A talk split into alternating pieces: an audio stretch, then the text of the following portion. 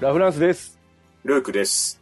はい、今宵一本の映画、今宵一始まりました。ルークさはん、いご無沙汰ですね。そうですね。よはい、よろしくお願いします、今ろし回くお願いしも。ます。はい、じゃあ今回は、ダブルの007。回ということで、はい。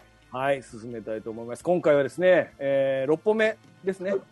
女王陛下の007編に行きたいと思います。よろしくお願いしまお願すい。します。ところで、ルークさん。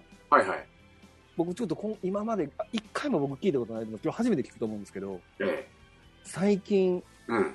ボンド付いてますかああ、 そうですね。うーん。あ、この前ね、はいあの、旅館に泊まったんですよ。旅館はいうん。旅館に泊まった時に、はい朝食でパンが出てきたんだよね。おおうん。 で、そので部も屋もうことないねごめんなさいはいもういうことでもなかったすみませんパンが出てきたはい、うんパン出てきて、はい、でその部屋結構旅館だから純和風で、まあそうでしょうねはい、うん、結構畳とか障子とかあったんでうすよ。んうんうんうんで、パンがね、確か、レーズンパンだったんですけど、うんあのーパン食べてる途中でくしゃみしちゃったんですよね。うんうんうん、そしたらレーズンが飛んでっちゃって、うんあのー障子にね、うんビーンって、だから、障子 に、障子にレーズンビーンっていうね、うんうんうんうんジョージレ、ジョジョージレーズンビーンっていう、あのうんなんてなんてなんてなんて障子にレーズンビーンうんうんって、うジんョジョージレーズンビーンって感じだったんで、うんうんちょっとどボンドついちゃったかなって感じですよ ね。うん、それぐらいですかああう、ん障子にレーズンビーン、障子にレーズンビーン、障子にレーズンビーン、障子にレーズンビーン、障子にレーズンビーンって言いたかったわけでね。すそんな感じだったああ、なるほど。とりあえずレーズン取りに行ってもらっていいですか、その汚い。んですよね。うん、そう。はい。二粒ついてました。二粒。うん。じゃあ障子にレーズンビーンがあったってことですね。うそれん、が最近のボンドづいた。そうですね。まあ、強いて言うならそんな感じです。で言うたら。うんなるほど。素晴らしい。じゃあ、はいこまあ、じゃあ今もボンドづいてるということで。そうですね。うん、は。い。ありがとうございます。はい。はい。じゃあ、番組の中で、えー、当番組の趣旨の背景、えー、あ、そうか、ボンド映画ですもんね。当番組の趣旨、背景、制作年数、キャスト、う見ん、どころ、00の伝統、ストーリー、あなたのベストボンドは、もうこれ、定番の流れです。そうでといすうねこ。とで、進めます。はい。はい。あ、言うのを忘れてました。ごめんなさい。はいはい。ルークさん、うん。ちょっと画面見てもらっていいですか僕あ、らの。はい。あはいら、これ、あら、 ごめんなさい、言うの忘れてました。これ、ちょっと、左右になんか、う変ん。なおっさん二人並んでるんですけなど。んかね、はい。これ、あの、今回から、ルークさんとはい。僕の、この回の時は、はいこの人物が現れるというああ、ここれとで、はい。ダブローとはい。 ルークですか。あ れルークなんですね。これ、ええー、ーそうですね。ブロフェルドブロフェルドとね。ルークとダブルをラフランスと。うん、ちょっと、は。うん、かっこよすぎないこの がちょっとかっこよすぎるうんい。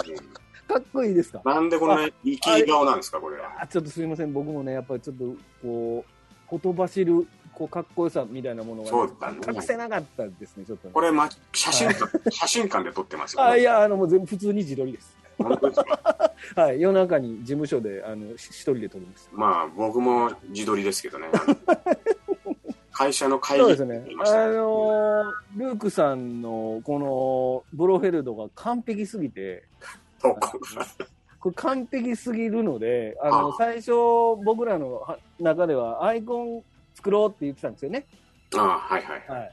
で、まあ僕が無茶ぶりしたわけですよ、ルークさんに。あのー、うん、ルークありさがんとうおございますもろいから、あの、猫を撫でてる写真送ってくれと。うん、で、言ったら、うん。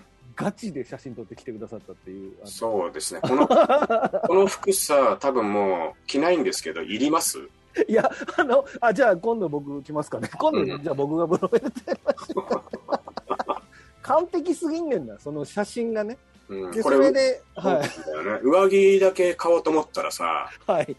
ズボンもついてきちゃったから、一応ズボン、ズボンも履いてんだけどね。値段見て分かるやろ、それ。多分高かったでしょ、その値段見たら。セット、セットアップの値段でし ょ。あれ、なんか上着にして高いなってなるでしょ、それ。そうっすかね。まあちょっと。 うんいやいや、もうあまりにももういただいた写真が完璧すぎたので、僕はもうこれはどう考えても顔を消すのはさすがにネタ的にはうもっん。たいなすぎるということで、そうですかあね。の、はい、いい写真だったんで、もうし、もうぼ、ししょうそんこんないい写真もらったらもう僕もやるしかないってことで。いやうん頑張っー、て仕上がってるじゃないですか。はい、あの、ね、これ YouTube で配信してるとね、僕らのこの、あの、頑張ってコスプレしてるのも見れるっていうことで、なね。るほど。そうですね、これで増えたらいいなということです。ということで、僕とルークさんの 番組の時はこれが出てきますんで、素こ晴れらもしい。ね、楽しみにしていただき、楽しみにする必要ないな。 そう僕ねらが、あの、本気でやってるっていうところをね、うん。あの、 感じていただければとそうですね。思いますので、はいよろしくお願いします。お願いしちまょっすとすみません、冒頭に言うの忘れてました。うん、いえいえ。はいはい。はい。じゃあ、当番組の趣旨です。はい。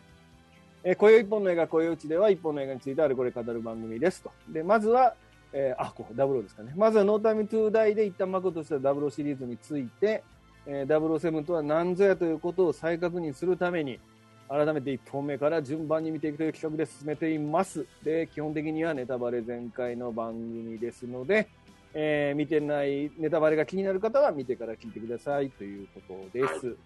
えー視聴方法、えー当番組の視聴方法ですね。あ、ごめんなさい。えっ、と、007シリーズの視聴方法ですね。うん007シリーズは現在 Amazon プライムで全作品、今もまだ全作品見れます。えー最近、ノータイム、大最新作のノータイム2台も見れるようになりました。まだお金かかりますけど。ああ、なるほど。はい。なので、これでも全部見れることになってますから、この機素会晴らに、しいですね。ううんん。この機会にボンドの魅力にはまってくださいと。はい。はい。で、うちのこよいち配信については、えー YouTube と、Podcast、Apple Podcast、Spotify で配信中です。チャンネル登録お願いしますと。お願いします。はい。ちょっとこう企画によっては伸びたり、伸び伸びなかったりっていうのもあるんですそけうど、ね。うん。はい。ぜひ聞いてくださいということです。はい。えーで、今回取り上げる情報陛下の007、007でいいかな。うん。です。はい。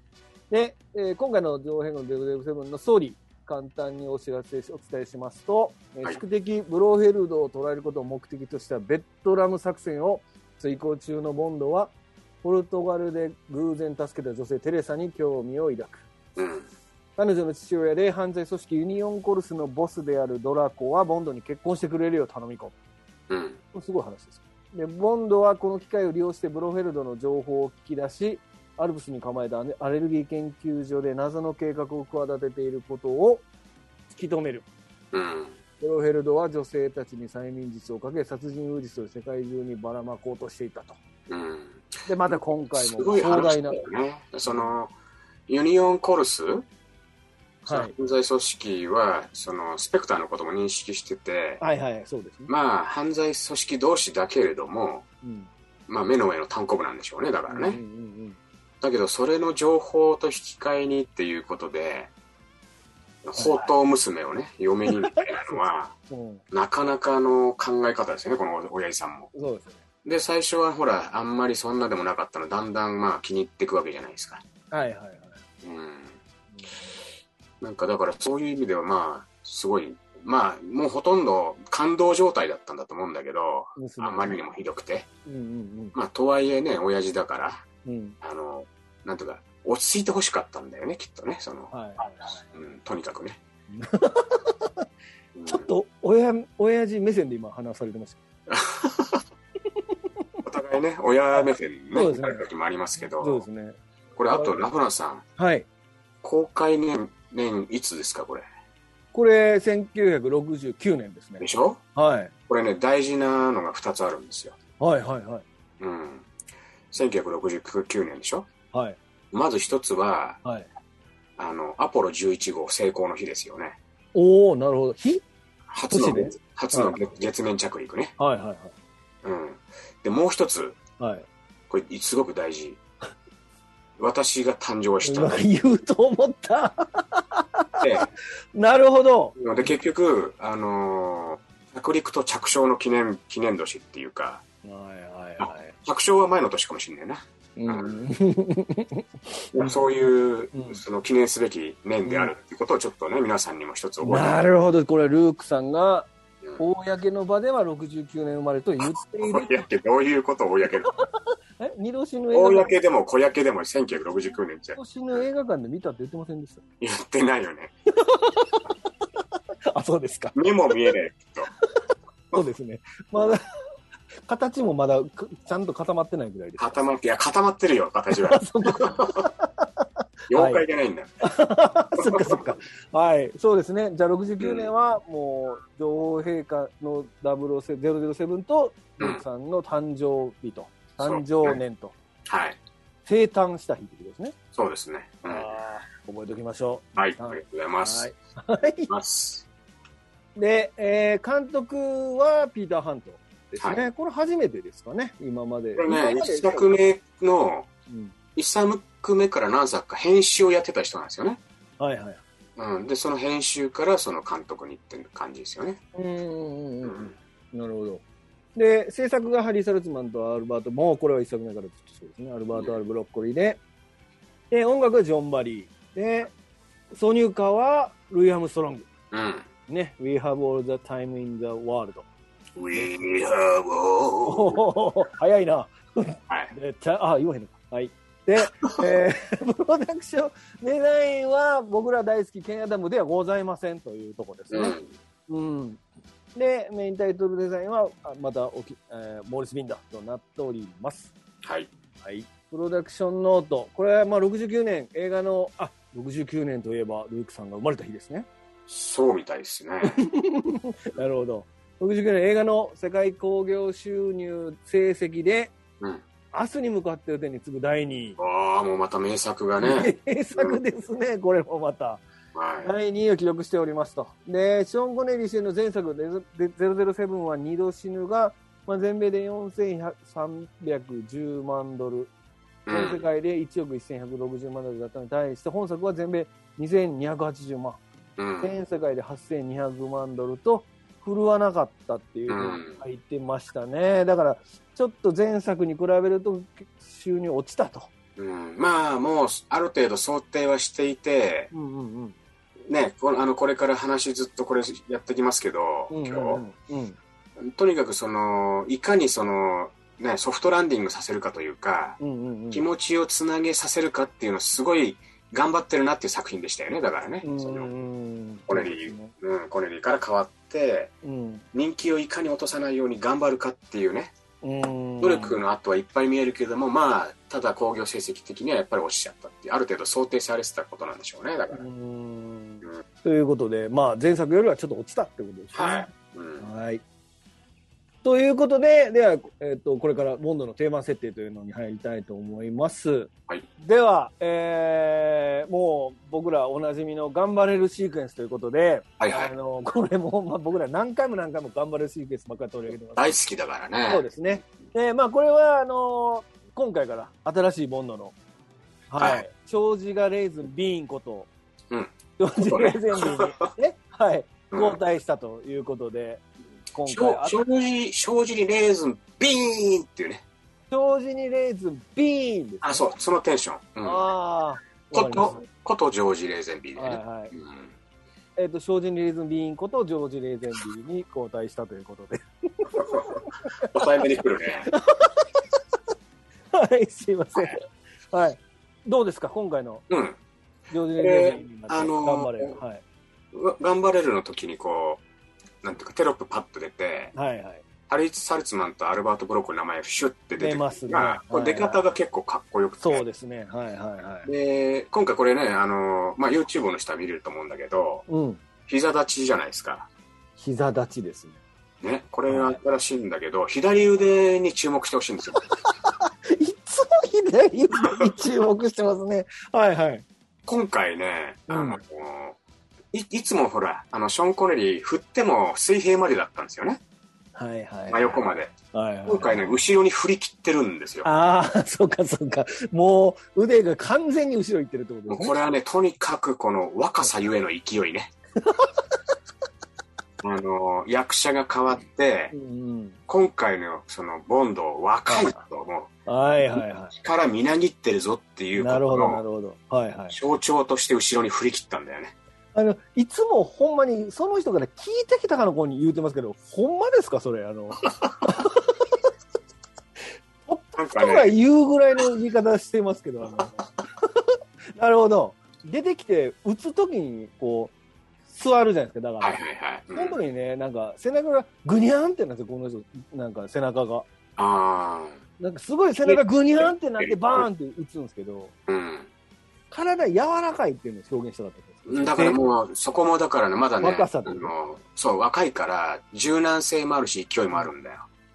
あの瞬発力と、はやっぱ柔らかさが両方ないと、いはい。はいはいこ。れ、怪我しますからね。あの、瞬発力だけあって、体硬いとう、んうん。体故障しますからね。わかるわ。俺体硬いからそれわかるわ。ほらもう健康診断とかの旅でそういうこと言われるかあら。あ。はだから、もしこれ自分がやったら、い。後ろに振り切った腕も二度と戻ってこない。おお、脱臼して。うん。ああ、なるほど。脱臼癖になりますからね。一回一回やったらね。そうですね。はいはいはい。なるほど。うん。じゃあもうなるほど若さ、若さの決意表明ってことですね。そう、もう若さ頑張れるって感じ。うんわあ若さ頑張れる。うん。わあ。ゴーゴーっていう感じ。そうですね。若さ頑張れるということで。うん。はい。素晴らしい。というね、この頑張れるですけどもね、大変貴重な頑張れるなんでね、あそうの、でじすね。っくり見ていただきたいうん。ことです。はい。はい。いいな、頑張れる。ほんま、毎回、よう喋れますね、たくさん。感心するの、感動してます、僕、毎回、その頑張れる話聞い て。はい、次。はい。はい、プレタイトルシークエンスです。今回は、えーユニバーサル貿易こと MI6 ホームからスタートからロンドンでなの、あのー有名なビッグベンですよそね。うん。ビッグベンが映っプレートに映っているはいユニバーサル貿易って書いてあるこうネームプレートかなんか、うんところからするとビッグベンのすぐ近くに MI6 あんねんなってことなんですそうだね。うん。はい、MI6 本部からスタートして、えー冒頭から M と Q とマネーペに珍しく M、Q 珍しいよね。 3人出てくるってことですね。うまあこれ確かボンド探してたんでしたっけね。まあこれもだからさっき言ったけどうん、あの、要は、人が変わるっていうのは、あの、もう、アドバタイジングで、事前のやつでみんななんとなく分かってるところで、うんうんうんうん、いつもながらの顔ぶれもいるぜっていうところの安心感をまず与えたっていうことも。ああ、まあでも確かにそうですね。うん珍珍しいもんね、初めっからこんな。珍しいですそ。うんで、それも Q がなんかあの、なん、糸くず、なんうんうん反応する糸くずかなんかを、確か M に似せてて、はいはいはいうんうんで、で、そんな、なんか、そんなもん使えるかみたいなこと言われてるところ から、珍しくえ M にプレゼンしてる Q。そうだよね。はい。っていうところから始まって、で、その後ポルトガルの海岸で、うんえー謎の女性が乗る赤い車を追いかけてると、うん彼女が、なんか海岸沿いで自殺しようとしてて、そうね。それを止めようとするある男が、はいはい。ある男がね。そうですね、アストンマーチンに乗って、うん。ドエライ、あれダメなんだドエライケツアゴのドアップから始まるという。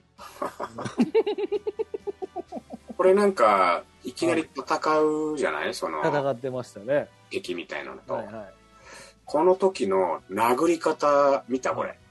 まあ見て、見て、いや、見見たけど覚えてないです。もうね、すごいよ。あの、は腕伸ばした状態でのフルスイング だから、し痛くないんじゃないかっていうぐらいのはいはい腕の伸ばし方なのよ。い。あーこれ、そうガーンと行こうと思ったら、割とこう、肘曲げるんだよね、普通。あこれももう、あの、後ろからフルスイングの時に、こう、もうバットみたいに、腕がバットみたいになってるから、ああ。のはいはい。この辺で、うん。あ、もう若さの演出若さにつなげたんやな。あーでね、やっぱり躍動感ですよね、ここの演出って。あー、なるほど。でもね、僕的にはコネリーの8倍の躍動感感じました ね。うんあえっ、と、これを見た後に、コネリー・ボンドを見ると、もう、あの、こう、スローモーションに見えるおくらい。疲れちゃん な感じになっちおゃうんですよ疲れちゃうのが。ああ。すごかった。うん。もう気持ちの方が巻いてるってことですね。だから、体の動きがね、もそうだねなんかもう、うガタイもでかいしね、そーん、もそもガタイもでかいし、あとシャツの中、スケスケ。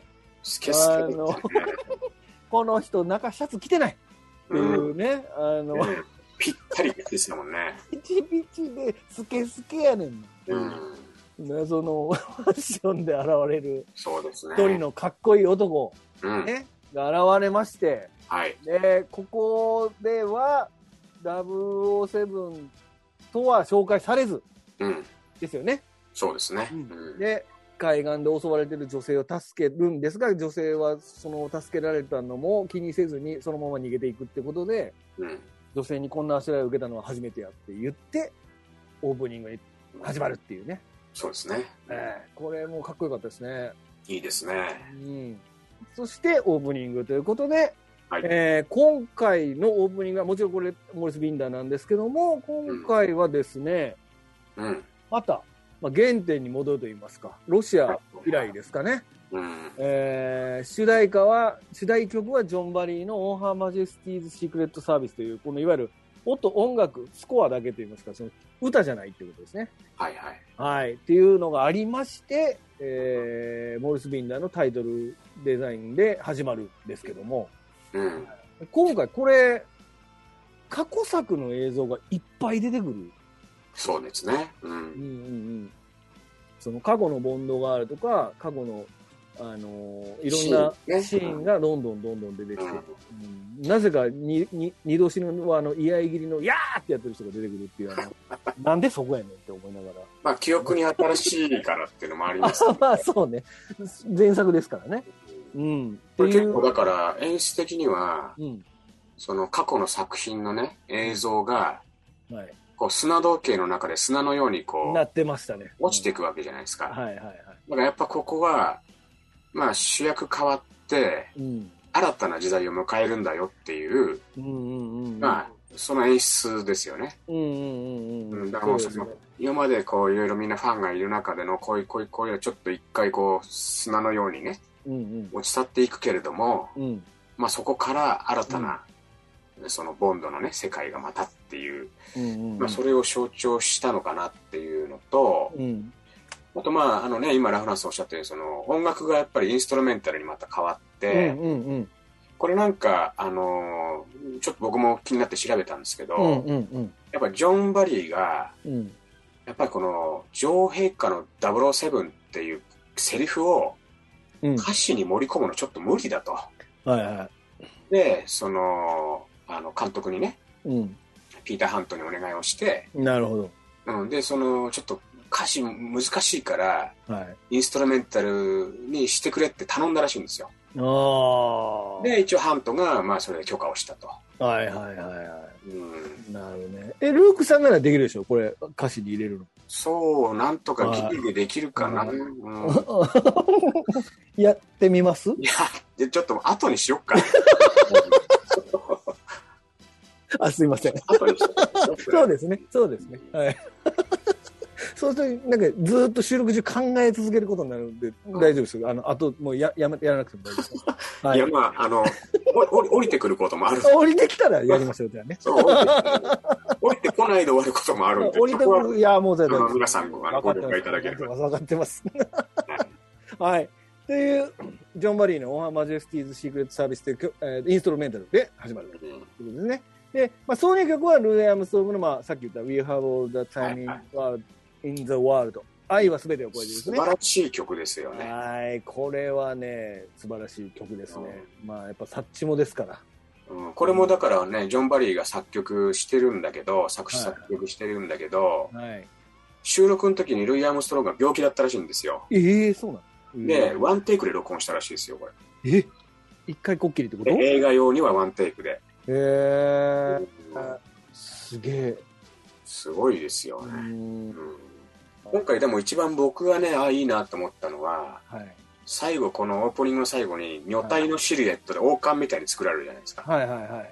あれがねやっあぱーそうですね。伏線というか生きてるわけですようんうんうね、んうんうんあれは素晴らしいですね、うん。うん。はい。というオープニングです。はい。はい。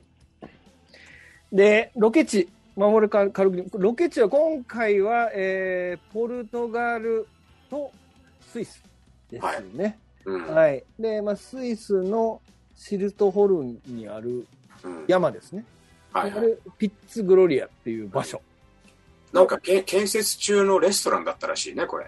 そうそう、今はほんレストランとして受け、今あるらしいです、そのまんま。うん。建設中の時に、その、ロケとして使わせてもらった。ああ、そうなんですね。うん。うんうんうん。はい、といいうい、。いい、すごいとこころれい行いってみとたこいでですすねよ。。ううん行っん。てみたい。で、あとリスボンのパラシオ・エストリルホテルというところらしいはいですね。ああ。うん。いや、いいですね。いいですね。こうんうん、はい。で、えー美しきボンドガールたちということで、はいえーまあ、今回のボンドガールは、まあ、もちろんテレサ、まあ、トレーシーとも言ってますけども、うん。テレサですね、はい。えーダイアナ・リグ、出ました。ダイアナ・リグダです。イアナリグ。は。はいもう、これもう、ラフナースさん大好きな人だよ。い。え 僕がうん。これ、ゲームオブスローンゲズーの覚えムなオんブスローンズで言うと、オレナ・タイルですね。うんあ大好きでしーょオ。レナ・タイルで好き似ても似つかい。ないけどね。もうそうまあ同じ人なんだけどさ、はいはいはいはい。びっくりしちゃうよね。そうですね。めちゃめちゃ美人ですね。当時、ええ当時が、まあ、いあの、この頃も美人ですね。うん、うん昔の地中海殺人事件とかね、アガサ・クリスティそういうの出てたみたいあね。、そうなんですか。うんえー、あと、ほら、イギリスのおしゃれマル秘探偵とか。ああ、そうそうそう、おしゃれで、なか彼女がずーっとヒロインになりましたようん。綺麗このですねうん、ダイアナリーグ登場って。ダイアナリーグ割とね、なんか、いまいちっていうおファンの方もいらっしゃるあら、みたいです。なんか今までのボンドガールに比べてって、でも僕は良かったと思いますけどね。うんうんまあ、僕も割と今までの人よりも、うんうんなんかちょちょっと手届くんじゃないかっていうか、ワンちゃうんん、、ちょっと待てよ。 手届くんじゃないかってこと違 うか。いやいやいや、いいですけど。うんうん、そうですね。まあ、今度強気な感じの、そおうでてすんね。ばもな感じとね。うん、もう不健康な人生を生きてる人ですからね、これね。なんか色っぽさとありますしう、ん。うん、ですね。はい。っていうのが、まあ、メインのボ,だい、えーとボンドガールとなりまして。うん。まあ、それ以外はですね、実はこれ、あの、ブロフェルドの死の天使ってこれ左に書いてますはけいども、はいはい。もうこれはあの、過去の中で書いてる通り、もうその他大勢ボンドがあるっていうのがありまして、これがまたね、すごいよね。これあの、その他大勢ボンドガールで実はこれ今後のボンドによく出てくるようなんですよね。あの、その、その他ガールみたいな人たちって。うんで、その他ガールが出てきたのは多分今回が初めてじゃないですかね、多分あのそうですね。なんしかかも分からへんけど、いっぱい出てくるあらゆる国から連れてきてる、そうね。そうそうそうそうそう。イギリス、オーストラリア、ハンガリー、もうすごい。アメリカ、イスラエル、ドイツ、アイルランド、イギリス、スカンジナビア、中国、ジャマイカ、インド。ああ、すごいな、んそうなんですよ。で、それであとこう、この彼女たちの中から絡むのは2人なんですよね。あのボンドメインところがね。メインどころ絡むのは2人名前あるんですけど、あのその後のキャストが、後でクレジット見たらあの、インド人、中国人って書いてるだけですかうんそうなんだよら、ね。名前もないんかいっていう、 名もない人もいるんだよね。名前もないボンドガールっていうのがいっぱい出てきまして、まあまあ、もちろんこれ、大事な役な、大事な役というか、そう彼女たちが必然性は、出る必然性はあるんですけどうも、ん。こういう、なんか雑なボンドガールっていうのが出始める、これが初めての映画だと思います。うん、確かに。はい。で、そのうち、あのーモーリス・ビンダーのあの影になってる人もボンドガールで呼ばれ始めますから。 あのどこで撮ったんって言ったら、その影が私みたいになります から。私出演したのよと。そして、どこどこどこで、こ怖っみたいなね。影になうるん一瞬影でよと。う影んかいみたいな、はい。そういうボンドガールもいっぱい出てきます。確かに。うんそういうのが大体あのプレイボーイとかであの大体あのグラビア飾ったりしますからね。うこんんなんでほんまの話ですか、これ。まあ、ただこれちょっと、あ、これってこの子たちの話ってまた出てくるのこれ、今後。出てこない。出てこない。いいですちょっとだけ話しちゃっていいいいですよ、いいですよ。はい、嫌いなもの食べまくってるじゃないですか、アレルギーあ。そうですね。彼ら、彼女たちはアレルギーの治療という理由でうん診療所に集まってるっていう。ただこれ、この時代だから許せるっていうか、例えばインド人ナン食べ、食べまくってたり、中国人米ばっか食ってたり、まあ、そこまで、そこまで許してても、うんジャマイカの人にバナナばっかり食わせるって、ちょっと、今だったらなんか言われんじゃないかなみたいなね。まあでも、全員ほんまにその国で生きていかれへんよぐらいの主食がアレルギーってことです。まあそうだよね。アメリカ人の子はチキン苦手言ってましたもんね。うん。ねちょっと、今じゃできないなっていう感じですよね。うんそうですね。ちょっと 確かに ね。まあそのアレルギーを克服するっていう、うん。はいそういう理由で集まってるっていう。はいはい。確かにね。うん。わかりやすすぎるんですよねそれ。ジャマイまあでもジャマイ分かりやすすぎるよね。わかりにくいけですけどね、逆に中国人がカレー苦手やからカレー食ってたらや割とややこしいこと。ややこしいけど ね。うんまあそこはわかりやすさいったんでしょまうあね。食べ過ぎると逆にアレルギーになることもあるからね。いやあそのれ僕の知り合いでもね、あの釣りの仲間がいるんですけど、はいはいはあのアジとかい はい。サバとか食べ過ぎて青物アレルギーになっちゃっ た人いるだからまあ確かにあの、ありえなくはないよね。はい。はい、いいですか、もう死の天使。 どうぞ。 わかりました。はい。で、ボンドに立ちはだかる敵ですね。うん、今回は、えーまず、えっと、いつも不機嫌そうなイルマ文斗ということで、えーはい女性のおばちゃん。うん、はい。このいい顔てしてるよね。こういい顔し、もう顔だけは絶品ですね、この、このおばちゃんの。もうあく南原南原なんだっけな。いくつかのロシアの時にはいはい。意地悪な人ね。ツー、ツーかなツーちゃうか。うん。ファイブか。ねファイブか。こううんいう感じで南原をあげたいぐらいいい顔してるよそうですね。なぜか今回、ナンバラがつかないんですよね。この人でもあのなんか公開後に休止しちゃったらしいよ。えマジですかうん、だから遺作なんだってこれが。ええそうなんすね。うん、もうちょっとええ役の方が良かったですね。ねえちょっとグッとそんなこと聞いちゃうとグッとくるよね。そうですね。ボンドガールとかやらせてあげればよかうん、できるんじゃない？った。 できるかな影の影の影のシーンとか。 あシーンとか。ああ、影のシーンならで、いや、無理やまあな。でもねやっぱりこの人は悪役でこそ光るよねきっとね。ああ。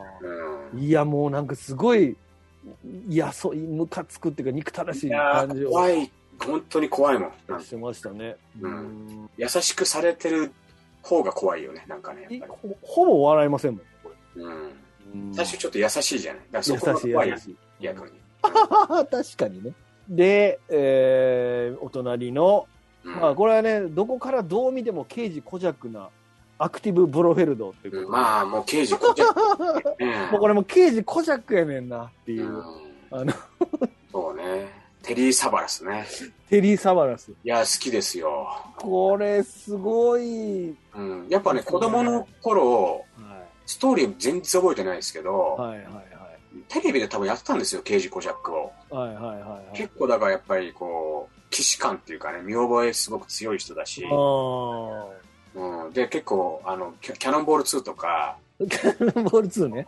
あのはスケートアドベンチャー2とかい。うんうんあとカプリコン1とかなんかその子供の頃に見た映画でもなんか見覚えが確かにあって、うん。はいはいはいはで、一個だけ見覚えなくて、僕ちょっとね、実は追加でこの前見たんですけど、い。はいはい。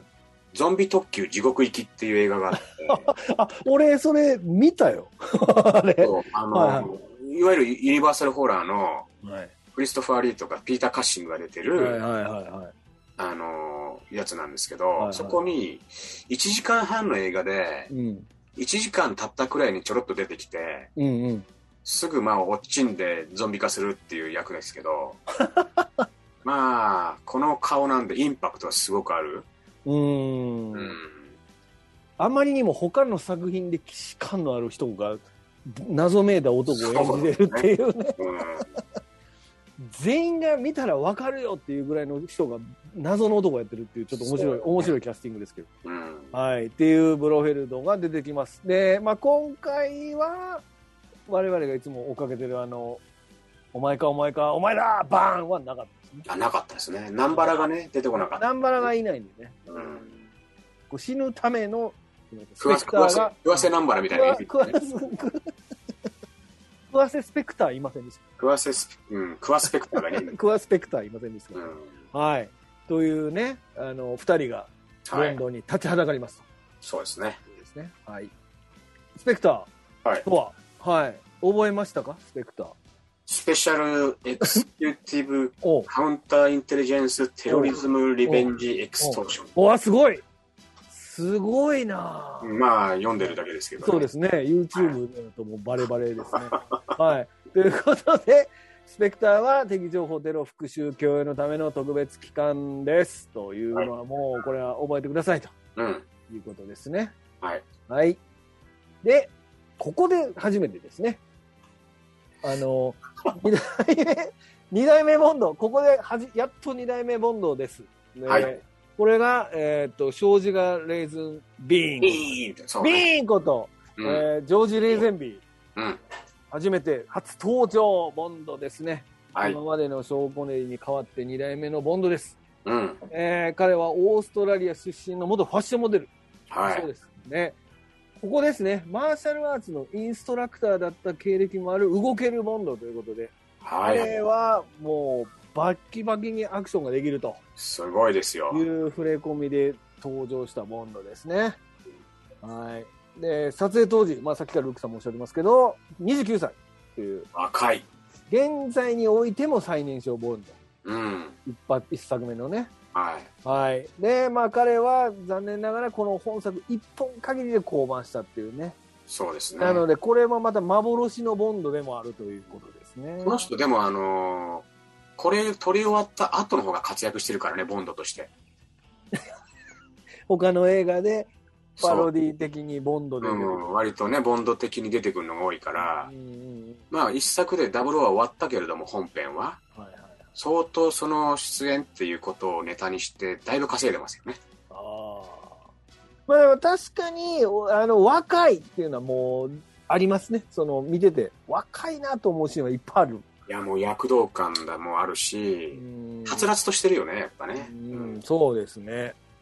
うん。結構この人最初、ブルース・リーの死亡遊戯に出演するはずだったんだけどああ、なんか書いてましたね。うんで、ほら、あの、ブルース・リーが亡くなって脚本変更があって白紙になっちゃったんだけあど、あ。本当はそれにね、出演するっていうことになってたらしいようね。んうんうんうんうんうんまあこの人のケツアゴいやー、すごい感ね。すごいですよね。もう頑張れるみたいになってるも んね。もどういう意味ケツで撃たれたってことう重厚みたいになってるもんあ、重厚か。ここ、ああ、なるほど。ここと前の点を合わせて撃ったらまっすぐ撃てる。照準だよね、だ から。照準。うん誰がこの照準使うのこの顎にある。まあ、ブロフェルドかな。ブロ ブロフェルドが使うわけですね。彼のケツアねゴね。うこれ怒られますよ、世界ん、中。怒られるね、ケツアゴ連盟の人たちに怒られます。うん、そうだね、ケツアゴは愛護協会からうん、ケツアゴ愛護協怒られ会るがあれ苦情来ますよ。うんうもん、うやめろっつって。誰が小準備やねん。すいませんでした。すいません。あの。はい。という、ジョージ・レーゼンビー。ジョージ・レーゼンビー、もうちょい膨らみますかとそあものそもね、あのーまあ、これもなんかの、あのードキュメンタリーみたいに見たんだけど、昔。うんうん。やっぱり役者の経験がなくて、はいはい。それを黙って嘘ついて、うんうん。俺できますよと。うんうん。で、その、ブロッコリーとかにプレゼンをして、うんで要は、あのーまあ、モデルなんだけど、有名になりたかったと。うん。で、ボンドっていう役をこうこう手にしたら、すげえモテるし、俺イケイケになれるぜと。うんうんで、嘘ついて、その役を取ったんだけど、うん。はい。 やっぱそこがすごい悪かったし、はいはい。もう俺ボンド役だぜっつって街でもうワンサかワンサか こう、触れ込みまくってて、相当怒られたらしいんですよね。そこも若さゆえなとこありま若すさね。、 まあ29歳だったらそのぐらいのことはやりますけどね。 29歳じゃね。うーん。その、ボンド役っていうのは、うん、演技必要かどうかっていうとこって演技はまあまあ、そんなになくてもいいそそそんなに喜怒哀楽出すタイプのキャラクターじゃないかただらこれほら、前さ、あの、ラフナーさんも言ってたけどうん、やっぱりこの動と性のね、演技の使い分けってとこそうが、そうそあればあるほど味が出るじゃないうですか。そうなんですよだからより難しいですよねあの、うまさを見せるのってこのボンドでうまさを見せるのってうん。あの見せ方によっては間違えますからね。あのちょっと滑稽になっちゃってもダメだし。そうこれはだから、まあ、今後の作品とかでもいろ、まあ、出てきたりしする僕は僕が言うかもしれませんけど、うんうん演技力の使い方によってボンドのキャラとキャラからちょっとずれずれるかもしれないっていうのもあるんですよ、だかうらすごく難しいと思うそうだねこのボンドのキャラをうまく表現するのって、うんあのその手数少ないのにうまく見せなきゃいけないっていう、うんうん、でそれが彼ができてたかっていうとちょっとうーんっていうところもまあ、まあ、1回目やしなっていうのもありまあましそたうだね。若い。いしっていうのもあって、うん、っていうのもありましたね。はい。うんこの人、あのーこの後出てくるかわかんないけど、うんオレンジ色のタートルネック着てる時があって、オレンジ色の歌となんかき、はいはい。うん、それちょっと調べたら3万8500円だった。高えなあタートルネックだけでそ首の部分だけっていうう。首の部分だけだったら500円ぐらいじゃないの の安い。げどうなってんねん、原材料の配分。 はい。マネーペニー。まあ、当然ね、新しいボンドですから、うん、うん。マネーペニーとも初顔合わせとそうだよいうね。ことで。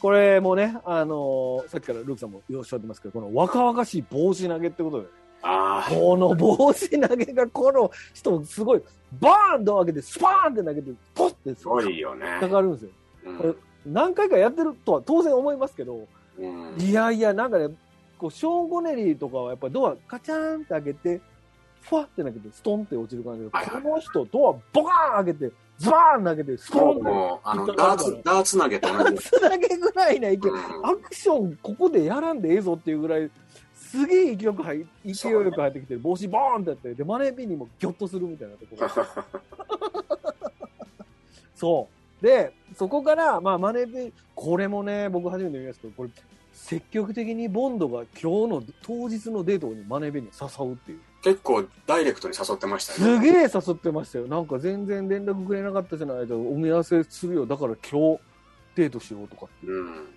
でこれもまたすごいんですけどマネーペニーが断るっていうねえ。うん、これ多分シナリオなかったんじゃないかな。本気で言っちゃったんじゃないかな。ああ、ちょっとどっちどっち本気で断ったってこといや違う、あの、ジョージ・レイゼンビル。あーあ、で、しあ軌ア道ドリ修ブ正で、うん、本気で言あと言っちゃっそうかもしれない。そ、そう、それもありえます ね。いや、ありえるか。いや、ありえるな、それはと思って。でマネーペニーが軌道修正したかもしれませんねた。ちょ。っとね、うん、ちょっと、あ落ち着けと。うん。マジでデート誘ってましたもうんね。ん、で、なんか大人の魅力で、こう、ちょっと、なんか、お本気になっちゃうから無理よ、みたいなこと言う言うっていうシーンがあってね。あんなにボンドに足毛にされてたマネーベニーが、ボンドにじゃないですわ。ショーン・ゴネリーに足毛にされてたボンド、ボンドじゃない、 マネーベニー、ややこしいな。えっと、ショーン・ゴネリーに、あの、あの、すごい足毛にされてたマネーベニーが、今回のジョージ・レーゼンビーの断る、こ誘いを断るっていうね、うん、うん、うん。このシーンはやっぱりこうずーっと見てる人にとってはすごく楽しいっていうかね、うん、いいシーンでした、そうですね。ううんん。はい、この時マネーペニー42歳ああ、で,、まだまだ、うん。はい、でジョージ・レゼミーが29だから30だから12個上ってことです、ああ、なるほどね。うん。はいというこの二大人の女性を若いボンドの時には大人の女性をちょっと余裕を持った大人の女性で対し対応するっていうマネーベリーってことそうなんでですすよね。ね。はい、あしらいがちでね。あしらいが違うってことですうね、ん。はい、というマネーベリー素敵なマネーベリーです今回も素敵です。はい。次。はい。M はご機嫌斜めということで、まあ、今回も M6、いつもの M のいる部屋に入ります。はい。で、えー M は今回はもう最初からずっと怒ってて、で もう急に入った瞬間に、ボンドを、そのベッドラム作戦が、そのブロフェルドを追いかける、うん。ベッドラム作戦から急に外すと言われて、はい。あのもうあの帰っていいよって言われて、もうすぐすぐにこう、出てけっていう感じであしら、軽くあしらってしまうと、はい、はい、はい。あしらわれてしまうということですね。はい。で、えー今回は、えーここでは Q は登場しなくて、まあ、今回 Q の秘密兵器の登場はなしと。新、新兵器のね、登場。そう、秘密紹兵介、器。紹介がないよね。はい、秘密兵器は、もう今回はもうないんですね。うんうん、で、えーちょっと今回も続きますけど、MI6 今回は初めてボンドの部屋うん。登場、ボンドの執務室と初登場ということでね。おー。はい。これはまた珍しい。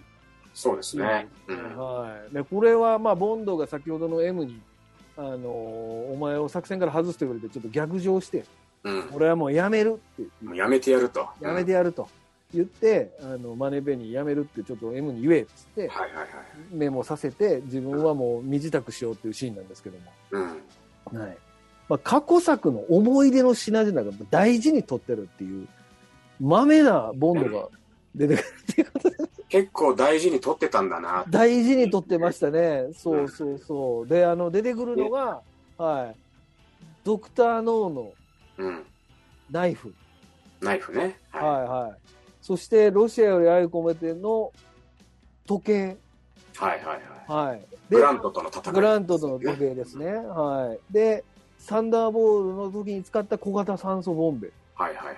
これをですね、一個一個見ながら、うんちょっと思いを馳せるっていうシーンがあって。これなんか一応ちゃんとそのテーマ曲も曲もかかるんですよかかるよね。それぞれの映そ画のう。そう。 Underneath the mango tree behind me. それそれ。うんそれそれそれそれ。で、ロシアの時はルルルルルルルはいはいルはいはい。やサンダーボール、サンダーボール。デレレリあーえーそうそうえーテカテカテカテンほんまにその曲かかるんですよ。一個一個出てくるために。うんすげえ丁寧なオマージュっていうね。なんかすごいよね。うん全部ショーン・コネリーやけど。えこの当時映画見た人に、はい。いや、これ違うんです。本当に007今まで通りのうん。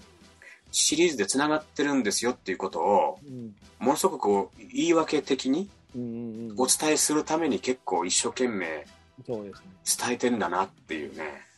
だからね、これ、僕ら今でこそ、この、要はスタッフとか、制作とか、うん。えっと、マネーペニーやら、まあ、いわゆる他の出演者とかで見て、うん。今やからこそ、同じ本流のシリーズやって、本流っていう感覚も当然ないでしょだから、当時そうはだ。よね。うん。うん、だから、腑に落ちるっていうかね、見て、もう全然そのまんまスーッと見れるんですけど、まあ、うん当時の人は当然、主人公が違うわけですから、はい。全く別の映画と思思われても思っしちょゃううがない。よね。な思いまなすんよね、きっと。なんだよっていうね。であれ、ちょっと別の映画、ダブルって書いてあったけど、間違えちゃったかな、そ映う画そなうんてねそうそう、そうですよね。うんそれをやっぱそういう思いをつなぎ止めて今までと同じシリーズなんですっていう思いをきちっと伝えた、そううんですね。うんうん。だあの、ジェームスの思い出の品々を見ながらちょっと思いを馳せるというね。まあ、そはれっい。ていやでもよくなんか刑事ものとかでさあのもうクビだとかその定年だっていう時にさ、うんあの刑事が自分の机から そうですね。段ボールに入れるじゃん荷物入れますね。はい MI6 も同じなんだっていうねそういえば、思い出の品で言うと僕忘れてましたけど、冒頭のね、あの、アストン・マーチンの、あの、あそこのグローブボックスっていうのかな。あそこにも、あれ入ってますもんね。あの、ロシアでアイコンで使った銃が。ああうんそうだよね入ってますよね。そうそう。だから一応過去作に出てきたものが結構出てくることで、そうそうそうそう。いや、今、これはつなが、今までとつながりのあるダ007シリーズですよっていうふうにしてるですとねいうことですね。っていうね、ちょっとした小ネタがあります。うんはい。えー、っと、ボンドカー、これで前半最後にしましょう。前 半最後とか言うて思ってるけど。はいえっと、ボンドカーですね。今回のボンドカーは、アストンマーチン DBS ってやつ。うんはい。これはまあ DB5 から DBS に変わってるということで、今こ回。っちもかっこいいよ、うこれん、かっこいいっすね。色もいいよねあ色もいい。これ何色ってグリーンなんていうんだろうディディープグリーンというかうんモスグリーンというグかレー、ガンメタっぽくてガンメうタん。えっと、 なんつってんですか。黒っぽい、銀、銀黒っぽいグリーンって言ってるのかな。そうですよねかっこいいです、これ。かっこいいね、う、うんんっていうアストンマーチン DBS が出てきますと。で、まうあんこれはちょっと秘密兵器のようなものはないんですけど、うんうんボボンドの上、ボンドが普段乗ってる車として出てきますと。はいですね。で、まあ、今回、秘密兵器は搭載されてなくて、まあ、こういうて公用性的な扱いになってるってことですね。うんうんうん。で、まあ、今回、代わりにですねそのトレーシー・テレサことトレーシーの乗る赤のうん。はいマーキュリー・クーガー XR7 っていうのが出てまして、はいはい。まあ、こちらの車が今回はめちゃめちゃ活躍すると、そうね。うん、いうことですね。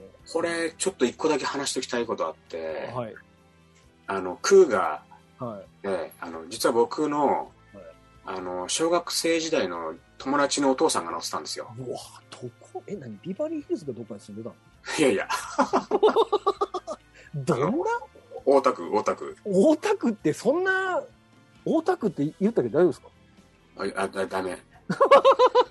いいよ。でそれでね、あの、もちろん、あの、コンバージブルじゃないんですけど、はいはいはい普通のクーガー乗ってクーペて、なのねで、これあの、前のグリルのところがう、ん、ぐるっと回ってライトが出てくる。そうだよねヘッドライト見えへんもん、はいうん、でそのそれがやっぱすごい当時びっくりしてはあのおおすそれをもう見たくて見たくてしょうがなくていは友達のうちによく遊びに行ってたんですけどいはいはいはいあのちょっと一個だけお知らせここ挟みますけど、はいはその友達まあ友達のお父さんが乗ってたんですけどその友達がねいはいあの今あの神奈と中原街道の交差点の近くではいはステーキ屋やってるんですよエルアミーゴっていうステーキ屋やってるんですよいはいはいはいうん、それちょっと、あの、ぜひ皆さん、あの、お近くに来た 際は、あの、チョリソーおすすめですので、ほんまにお知らせやんけはい、エルア小ミ田ーゴ原街道のと環七のこう交差点から交差点のところのから、カンナのちょっとその、あの、海側に、はいはいはいうん200メーター、300メーター行ったところにあるステーキ、はいはエルアミエーゴ。ルアミーゴさんですねうん。ああ、そこでステーキを食べれば、はい。ルークさんかおら、願いルしますークさんから聞いていきましたって言ったら、クーポンかなんかもらえるんです かあの、オレンジジュース一杯ぐらいサービスしてくるかもしれない。本当ですかそこにクーガーが泊まってる。クーガーはもう関係なくなっちゃっ たな。じゃあ、あの、ステーキでもクーガー。さすがですね。はい。あステーキクー、はい。はい。ステーキクチョリーガー。チョリソーもクーぜひクチョリーソーガー。もクーガー。うん。ああ、じゃあステーキとチョリソー、ぜひ食べていただいてはね。お願いしちょっまとす。ボンドに思いを馳せていただければ と。ということですね。いうことですね。はい。はい。という前半の定番設定で、えー以上ですね。はい。で、後半は、またこの見どころの方。あ見どころ全然これ、ストーリーの話一切してません。うん。ということで、見どころの方に行きたいと思いますので、はいえーまあ、後半も聞いてくださいと、はいはいうことですね。うんはーい。じゃあ、後半もこれ前半長々と言ったんで、ここで決めま締めましょうか。はい。よろしく。はい後半もよろしくお願いします。後半もよろしくお願いします。ということで、ここまでお送りしたのはラ・フランスと、ルークでした。はい、ありがとうございました。ありがとうございました。